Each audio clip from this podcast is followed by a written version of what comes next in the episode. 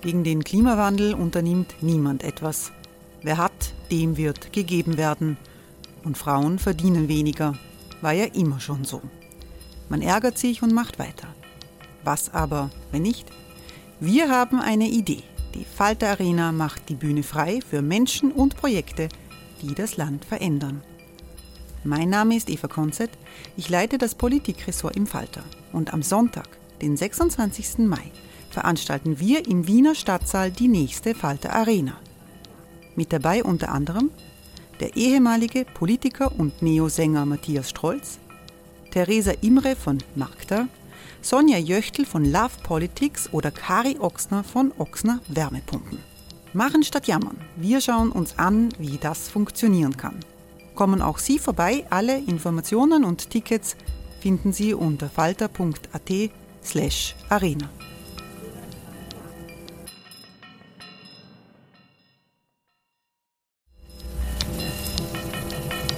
slash arena. Falter-Podcasts werden durch Werbung unterstützt. Das hilft bei der Finanzierung unseres journalistischen Angebots.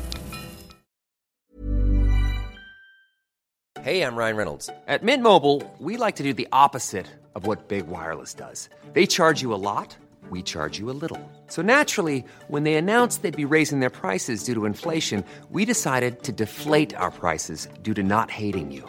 That's right. We're cutting the price of Mint Unlimited from $30 a month to just $15 a month. Give it a try at mintmobile.com slash switch. $45 upfront for three months plus taxes and fees. Promo rate for new customers for limited time. Unlimited more than 40 gigabytes per month. Slows. Full terms at mintmobile.com.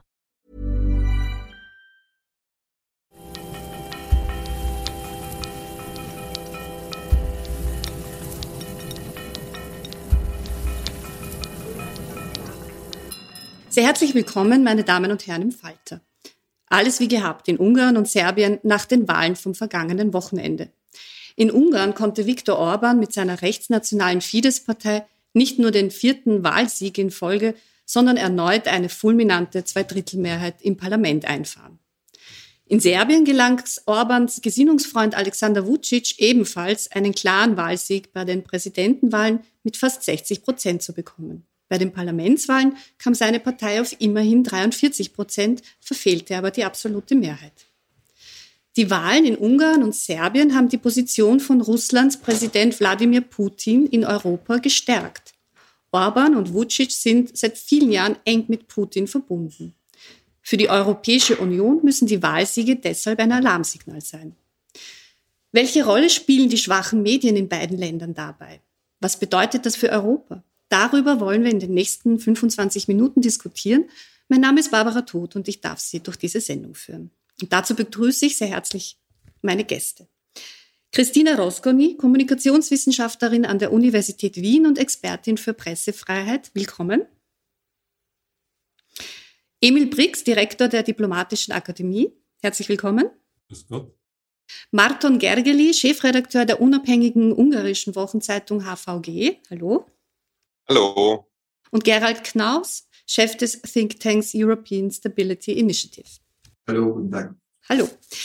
Ja, in der ersten Runde äh, würde ich gerne ein bisschen versuchen, quasi zu, zu umfassen, was da eigentlich passiert ist an diesem kleinen Superwahlwochenende in Ungarn und in Serbien. Äh, Herr Marton, Sie sind vor Ort in Budapest, Sie haben das sehr genau beobachtet. Wie gelang es Viktor Orban, den Krieg Russlands gegen die Ukraine am Ende doch so für sich zu nutzen? Was ist da passiert? Also mit einer äh, sehr äh, eindeutigen Lüge und mit äh, einer Medienmacht, äh, die er in den letzten vier Jahren weiter ausgebaut hat. Wir können sagen, dass äh, sein Medienimperium zum ersten Mal in, äh, in völligem Kampfmodus gewesen ist, äh, in vollster Montur und hat geschafft, was eigentlich am 24. Februar wir nicht gedacht haben. Das ist eine Antwort auf den Krieg zu geben, ohne äh, den Schuldigen zu benennen. Äh, Orban tut so oder tat so bis äh, Sonntag, es sei ein Naturphänomen dass es gilt, an der Grenze zu stoppen. Und die Lüge war, dass die ungarische Opposition nicht nur Waffen, sondern auch Truppen äh, nach äh, Ukraine, Ukraine entsenden würde und somit Ungarn in den Krieg ziehen würde. Was nicht wahr, wahr, wahr ist und nicht wahr war. Aber ein Drittel der ungarischen Bevölkerung bekommt einfach äh, keine äh, Argumente der Opposition mehr zu hören. Also ein Drittel der ungarischen Bevölkerung ist völlig abgeschnitten äh, von den Argumenten, Thesen, äh, Meinungen, äh, die, die, die alle anderen haben, außer Orban selbst. Und so ist es äh, gewesen, dass ein großer Teil der ungarischen Bevölkerung tatsächlich äh, glaubte, dass mit äh, der Opposition äh, Ungarn Kriegspartei wäre.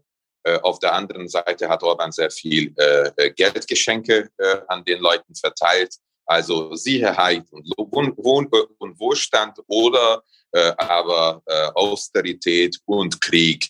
Das wären die Entscheidungen für die Ungarn. Und äh, dazu kam eine grottelschlechte äh, oppositionelle Wahlkampf.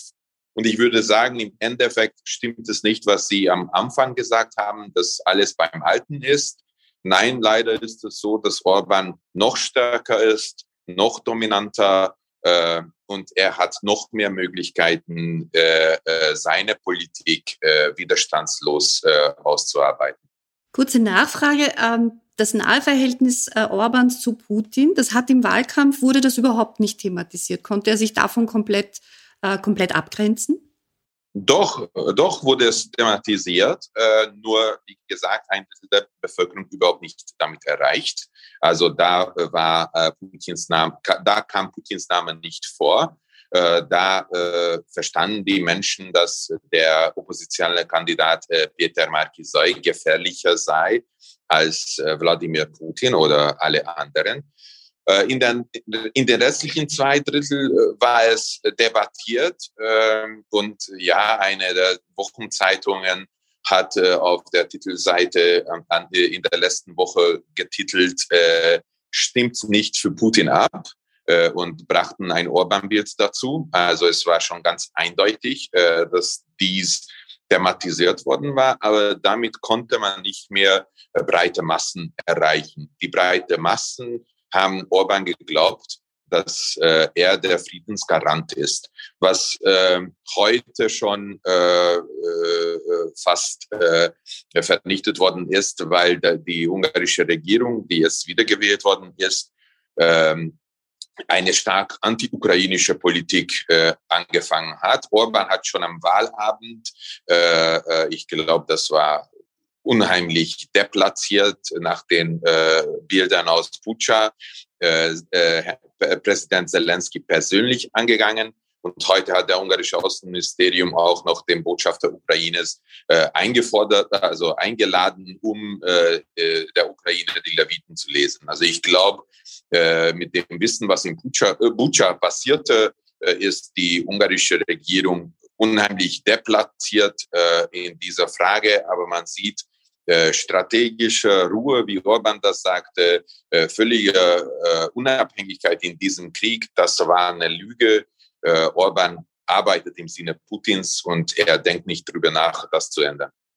Danke. Wir werden in der zweiten Runde quasi auch auf die, auf die Perspektiven und die Folgen äh, von dem, was Sie gerade dramatisch äh, geschildert haben, kommen. Herr Knaus. Vielleicht, vielleicht eine einzige Dat eine einzige Sache wollte ich hinzufügen. Äh, wir hatten in, unserer Wochenzeitung eine Erhebung. Danach äh, wären äh, die Mehrheit der Fidesz-Wähler darin einig, dass Russland in diesem Krieg recht hat. Also die, die Wähler der ungarischen Regierungspartei sind mehrheitlich pro-russisch. Alles klar.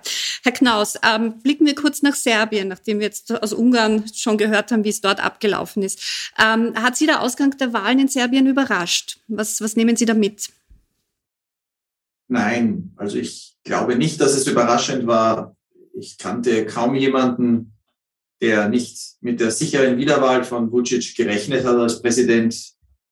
Die Opposition hat es geschafft, bei den Parlamentswahlen sich etwas besser aufzustellen. Es, es gibt in Serbien ja auch äh, Bewegungen, Bürgerbewegungen, die äh, in den letzten Monaten sehr sichtbar wurden, vor allem im Umweltschutzbereich, aber äh, an die geballte Medienmacht von Vucic und an seine extrem erfolgreiche Geschichte, dass er eben auch, so wie Orban, der Garant ist für Stabilität. Er redet mit allen. Es ist diese Idee der, ähm, der, der, der, des, des alten jugoslawischen Mythos. Er redet mit Putin, er redet mit dem Westen, er redet mit den Amerikanern, er redet mit der EU. Äh, er steht dazwischen, er bewahrt das Volk, verbunden mit der extremen nationalistischen Angstmachen-Kampagne in äh, den ihm nahestehenden Medien und natürlich auch wieder der Krieg, der eine ähnliche Rolle gespielt hat in dieser Propaganda wie in Ungarn. Er hat Leute erschreckt, aber man hat nicht wirklich über die Ursache gesprochen. Im Gegenteil, es wurde in den Boulevardzeitungen äh, am Anfang, in den ersten Tagen schon die Ukraine angegriffen, die NATO verantwortlich gemacht. Äh, und damit wird natürlich an, an Erinnerungen äh, angeknüpft von ja, dem NATO-Angriff auf, auf Serbien damals im Kosovo-Krieg 99. Ähm, und diese ganzen Wiederbeleben dieser, dieser, dieser Mythen, Serbien auch in Gefahr durch die NATO, Russland als der große Schützer und, und, und, und, und Beschützer, ähm, die, die wurden ja in den letzten Jahren in diesen Medien systematisch äh, immer wieder äh, neu belebt. Und auch die Idee, dass es auf dem Balkan neue Kriege geben könnte, äh, wer, wer die serbische Boulevardpresse liest, aber auch wer den Aussagen von serbischen Ministern zuhört, äh, ehemalige Verteidigungsminister, jetzige Innenminister, ähm, da wird seit Jahren eigentlich auch davon gesprochen, dass es auch in Serbien und rund um Serbien wieder Konflikte geben könnte, wo natürlich Serbien das Opfer wäre, man müsste sich verteidigen. Und Vucic hat es geschafft, sich als der Schützer vor sein Volk zu stellen, der Einzige, der mit allen reden kann. Und das ist, äh, diese Geschichte ist verfangen, hat verfangen. Äh, Frau Roskun, jetzt wurden von beiden äh, Kollegen, vom Herrn äh, Mart und ja vom Herrn Knaus schon angesprochen, die, die Situation der Medien in den Ländern als maßgeblicher Faktor für diese Wahlergebnisse. Ähm, wie, wie sehen Sie das? Also wie, wie dramatisch ist die Lage, äh, wenn man jetzt Ungarn und Serbien sich anschaut? Äh, ist äh, Ungarn schlimmer als Serbien? Serbien auf dem Weg nach Ungarn? Was gibt es da für Unterschiede? Wie, wie, wie schätzen Sie das ein?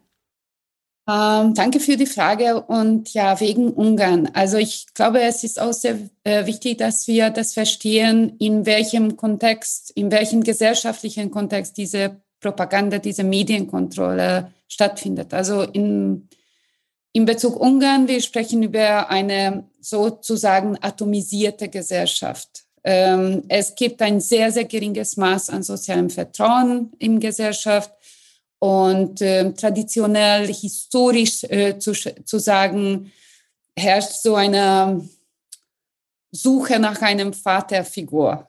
Äh, und in diesem, ähm, in diesem äh, Fall, äh, der Krieg war wirklich ein Wendepunkt und Oba hatte eine größere Bühne auch und könnte wirklich diese Rolle sehr gut äh, spielen. Und was die Medien und was die Medienkontrolle betrifft, also was wir wissen, dass äh, Orban kontrolliert mehr als zweieinhalb Millionen Menschen momentan in Ungarn, also Vollkontrolle.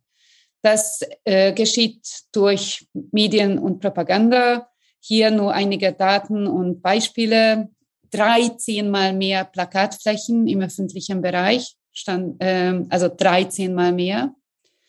Ähm, in den öffentlichen Medien äh, erhielt der oppositionelle Präsidentschaftskandidat in vier Jahren einmal fünfminütige Redezeit, während jede Rede der, äh, von Orbans im Durchschnitt neunmal pro Tag wiederholt wurde. Also wenn wir sagen Propaganda, das ist, was wir meinen.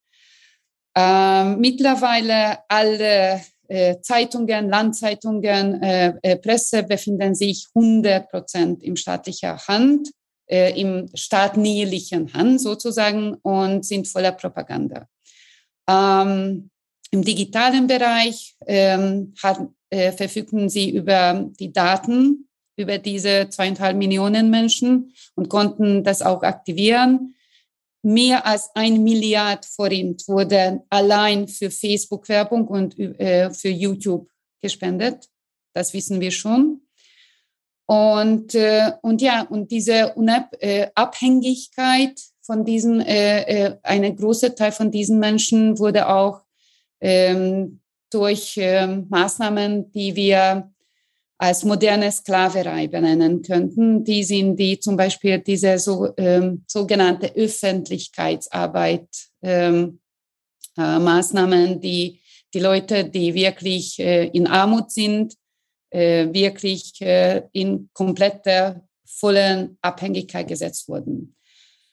Ja, ähm, äh, was Serbien betrifft, da würde ich sehr gerne darauf ähm, ähm, uns noch ähm, äh, äh, alarmieren, die russische Propaganda, wie das durchgekommen ist und ganz bestimmt im digitalen Bereich und diese russische Propaganda ähm, Websites und, und ähm, äh, Plattformen, also diese äh, Misinformation Plattforms und, und äh, da haben wir schon hard evidence, wie äh, diese wahrgenommen wurden von, von vielen ähm, in Serbien. Danke. Herr Brix, jetzt haben sowohl Herr Orban wie auch Herr Vucic äh, versuchen sich so darzustellen als quasi die, die mit allen reden können. Guter Draht nach Moskau, guter Draht nach Brüssel. Aber eigentlich müssen Sie sich ja wahrscheinlich bald einmal entscheiden oder müssen Sie es nicht? Wie sehen, wie sehen Sie das? Ja, ob Orban so einen guten Draht nach Brüssel hat, weiß ich nicht. Äh, Vucic, äh, glaube ich schon, der sieht sich so als jemand, der mit beiden Seiten kann. Äh, und wenn man es realpolitisch sich ansieht, Serbien scheint derzeit noch davon zu profitieren. Richtung Beitritt der Europäischen Union ist Serbien weiter als andere Balkanländer. Und von Russland, aber auch von China gibt es mehr an wirtschaftlicher Unterstützung als andere Balkanländer das bekommen. Also diese, diese Balance scheint bei Vucic einigermaßen zu funktionieren. Bei Orban äh, sehe ich das ganz, ganz und gar nicht so. Äh, da droht ja nun tatsächlich ein Rechtsstaatsverfahren. Äh, das wäre das erste Mal, dass so etwas äh, innerhalb der Europäischen Union in Gang gesetzt wird. Hier wird, hier wird Orban wohl, um weiterhin erfolgreich zu sein, versuchen, auf der einen Seite Verbündete zu bekommen. Die wird er nur bekommen, wenn er etwas moderater auftritt, als er bisher aufgetreten ist. Er hat ja versucht, unter anderem auch Österreich als Verbündeten zu bekommen für äh, seine Sicht der mitteleuropäischen Politik. Das ist, hat nicht funktioniert letztlich. Äh, es scheint bei den Visegrad-Staaten auch immer weniger zu funktionieren. Also es wird nicht ganz einfach werden. Ich denke also für beide aufgrund dieser äh, Wahlergebnisse äh, wird es kompliziert bleiben, dass sie die Stabilität, wie Sie sie formulieren, dass man beide Seiten äh, als Gesprächspartner hat, aufrechtzuerhalten. Aber darf ich zu den Wahlen vielleicht auch noch zurück? Weil, Unbedingt, bitte. Äh, weil, also ich schließe mich natürlich dem an, was ich gehört habe. Äh, es waren in beiden Fällen äh, recht freie Wahlen, das haben auch die Wahlbeobachter gesagt, aber keine fairen Wahlen. Nun habe ich mir auch, habe ich auch zugehört, was die wesentlichen Gründe genannt wurde. Das war zum einen äh, Russland, der Ukraine-Krieg, und zum anderen die Mediensituation, also der Zugang zu, äh, zur, zur Öffentlichkeit. Ich habe mir auch in beiden Fällen gedacht, selbst wenn diese beiden Dinge nicht äh, bestanden hätten, wären die Ergebnisse voraussichtlich nicht viel anders gewesen. Äh, zumindest in Serbien kann man das sehr deutlich sagen, auch ohne den Ukraine-Krieg äh, und, und, und, und, und ohne die Frage, wie die Mediensituation ist, hätte Vucic diese Wahlen gewonnen. Äh, selbst in Ungarn traue ich mich vorherzusagen, nach allem, was ich an Umfragen gesehen habe, hätte Orban das ohne den Ukraine-Krieg äh, und vermutlich sogar ohne diese Medienpolitik äh, gewinnen können. Bei der Medienpolitik bin ich mir nicht sicher, da weiß der Herr Martin, Herr Gergely und, und die Frau Roskon mehr. Aber warum sage ich das? Weil beide, die Serben und die Ungarn, und das weiß Orban und Vucic, machen eigentlich das, was im, im östlichen Teil Europas nach 1989 scheinbar sehr erfolgreich ist. Sie machen äh, linke Sozialpolitik und rechte Gesellschaftspolitik. Das steht dahinter. Äh, und äh, das funktioniert in Westeuropa manchmal, aber immer nur auf eine gewisse Zeit. In Mittelosteuropa nach dem Kommunismus scheint das eine, ein ganz gutes Erfolgsrezept zu sein. Äh, die Frage ist, wie lange geht das gut? Wie lange kann man Geld verteilen? Äh, bei Ungarn weiß ich nicht, äh, wie weit das, die Schuldensituation ist ja nicht so schlecht. Also er wird noch eine Zeit lang Geld verteilen können, denke ich. In Serbien wird sich Vucic da, glaube ich, weniger Probleme machen. Das heißt, es steht zu befürchten, dass dieses Modell, rechte Gesellschaftspolitik, linke Sozialpolitik, fortgeführt wird. Und ich kann jetzt gar kein Urteil abgeben, äh, ob ich das gut finde. Aber jedenfalls für die Demokratie finde ich das nicht gut. Äh, wenn, wenn so ein Modell weiter, weiterhin erfolgreich ist und Mehrheiten bekommt. Wir haben ja keine Möglichkeit, äh, als darauf zu schauen, dass bei Wahlen äh, sich hier etwas ändert. Und, und ich denke, das ist meine Frage. Also man sollte jetzt nicht sagen, alles kann man Putin in die Schuhe schieben, was hier passiert in diesen Ländern, äh, oder alles kann man äh, nur, den, nur der, der Medieneinschränkung in die Schuhe schieben. Hier geht es schon darum, welche, welches Narrativ, wie der Knaus gesagt hat, welches Narrativ steht da eigentlich so populär hinter all diesen Dingen? Äh, warum sind da so starke Mythen? Wenn ich mir Ungarn-Serbien ansehe, geht es natürlich um die Frage, äh, geht es um ein Großserbien, geht es um ein Großungarn? Wie verhält man es mit den nationalen Minderheiten? Äh, da sollte man schauen, wie kann denn da Europa auch einen Beitrag leisten, äh, dass aus dieser Minderheitensituation und aus diesen nationalen Mythen nicht eine Schwäche der Demokratie weiterhin besteht. Vielen Dank. Sie haben jetzt quasi ein, ein schönes, einen schönen Übergang zur zweiten Runde gegeben, ähm, wo wir, äh, wo ich gerne mit Ihnen eben aufgreifen möchte die Frage, wie lang kann das gut gehen und vor allem was kann, was kann Europa, was kann auch vielleicht Österreich äh, in seiner Außenpolitik tun? Ähm, Herr Gergely, äh, an Sie gefragt, ähm, wie lange kann das gut gehen? Ja, also das, was der Herr Botschafter jetzt beschrieben hat, also diese äh, linke Sozialpolitik und ähm, eine, eine sehr rechte ähm, Medienpolitik. Äh, wie viel Geld ist da? Wie lang kann Orban das durchhalten? Und als zweite Frage, ganz kurze Antwort dazu, was, äh, was könnte Europa tun, außer dass es ähm, jetzt ein Verfahren einleitet? Also was, äh, was gäbe es noch für Möglichkeiten, die Ungarn ähm, weiterbringen könnten? Hey, I'm Ryan Reynolds. Recently, I asked Mint Mobile's legal team if big wireless companies are allowed to raise prices due to inflation. They said yes. And then when I asked if raising prices technically violates those onerous two-year contracts, they said, "What the f*** are you talking about? You insane Hollywood ass." So to recap, we're cutting the price of Mint Unlimited from $30 a month to just $15 a month. Give it a try at mintmobile.com slash switch. $45 up front for three months plus taxes and fees. Promo for new customers for limited time. Unlimited more than 40 gigabytes per month. Slows. Full terms at mintmobile.com. Also wir wissen, dass Orban diesen Wahlsieg auch mit hohen Wahlgeschenken verkauft hat. Also zum Beispiel wurden alle Eltern ihre Einkommensteuer von 2021 äh, bis zum äh, äh, äh, Durchschnittseinkommen rückerstattet. Das heißt, dass äh, die meisten Familien äh, so um die 6000 Euro einmal Geschenk im Februar bekommen haben. Das ist eine unheimliche Summe. Ähm, das passiert auch mit einer 13. Auszahlung der Monatsrente Mitte Februar. Also vier Wochen, sechs Wochen vor den Wahlen wurde eine, eine unheimlich große Summe an Geld an Leuten verteilt. Das müssen wir auch noch äh, berücksichtigen, ähm, äh, wenn wir äh, die Ergebnisse anschauen. Äh, zweitens hat das zur Folge, dass wir unheimliche finanzielle Schwierigkeiten hier in Ungarn erwarten. Die Inflation ist äh, bei zehn Prozent.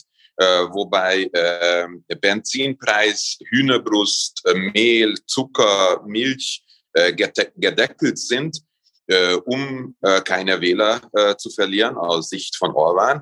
Ähm, zurzeit äh, verliert, äh, verlieren alle äh, Ölfirmen äh, pro Liter 50 Euro Cent.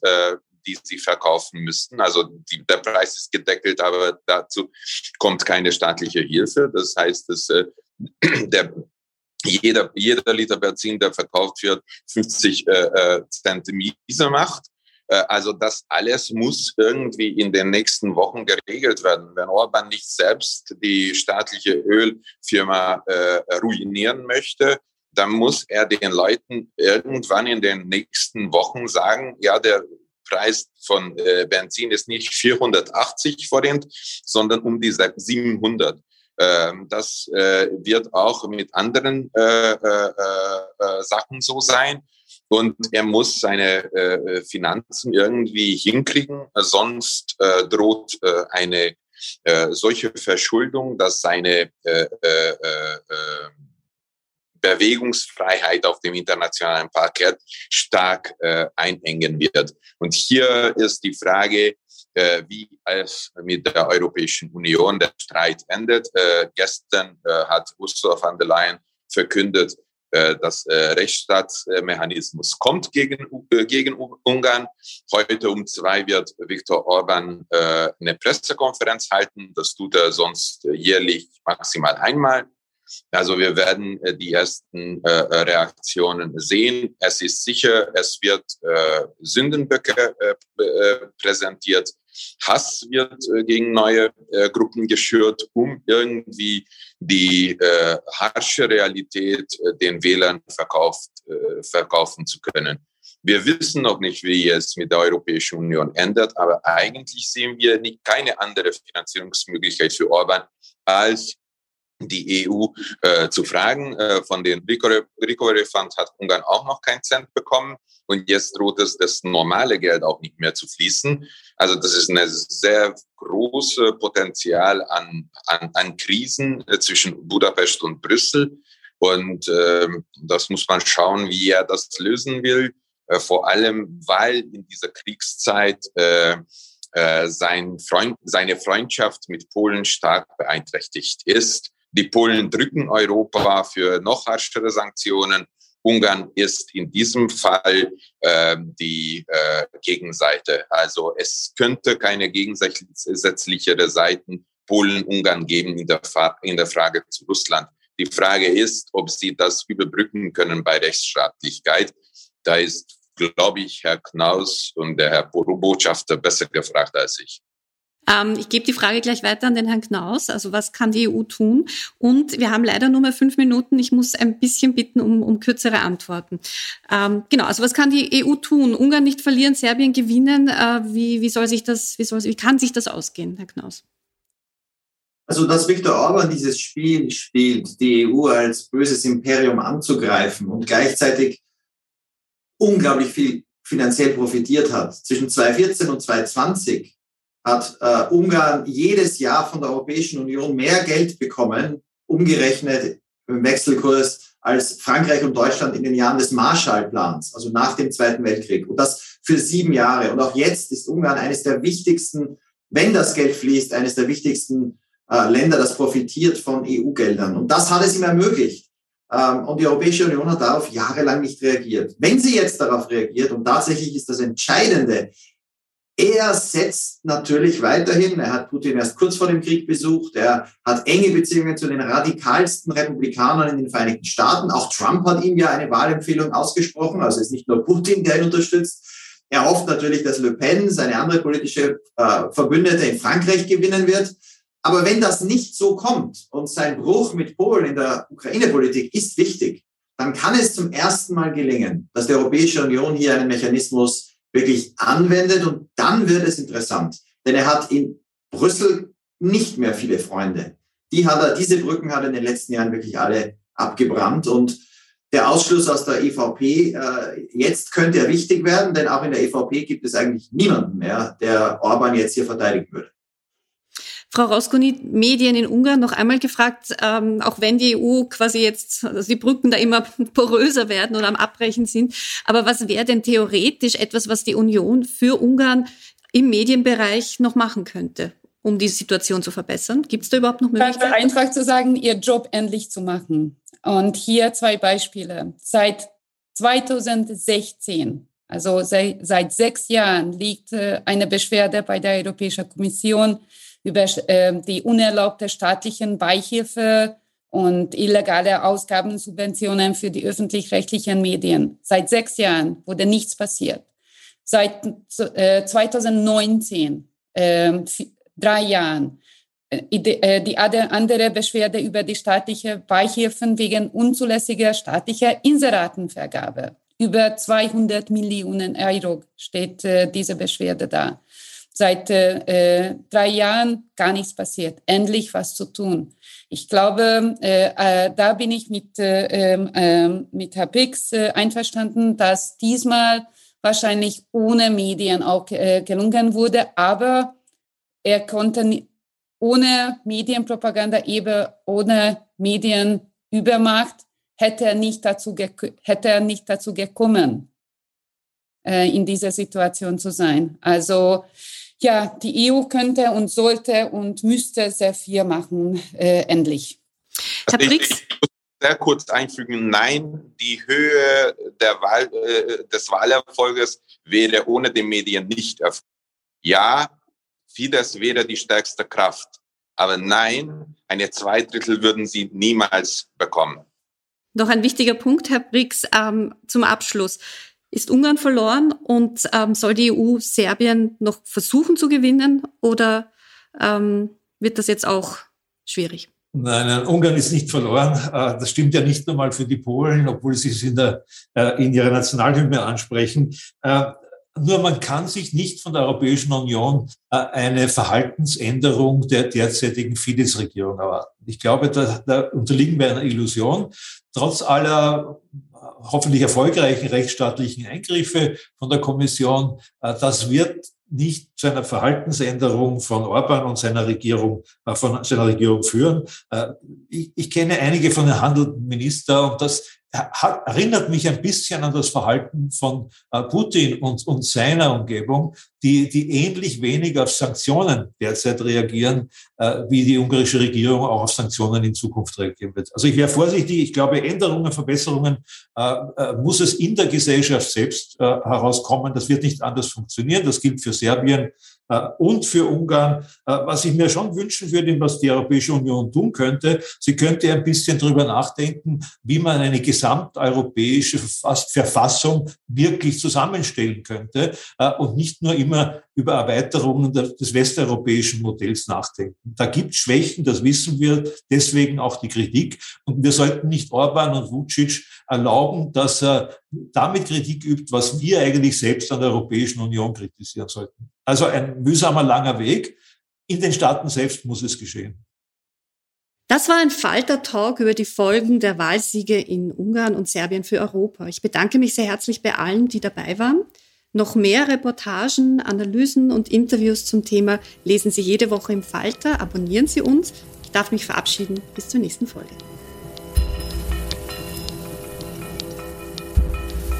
Sie hörten das Falterradio.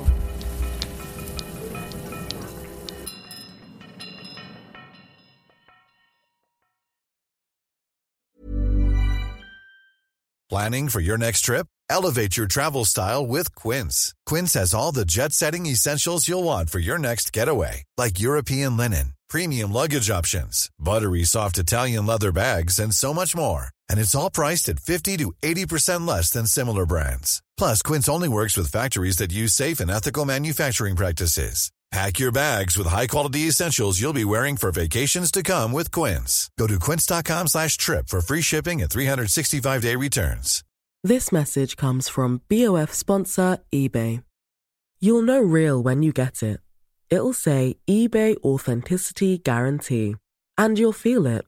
Maybe it's a head-turning handbag, a watch that says it all, jewelry that makes you look like the gem, or sneakers and streetwear so fresh every step feels fly. eBay gets it.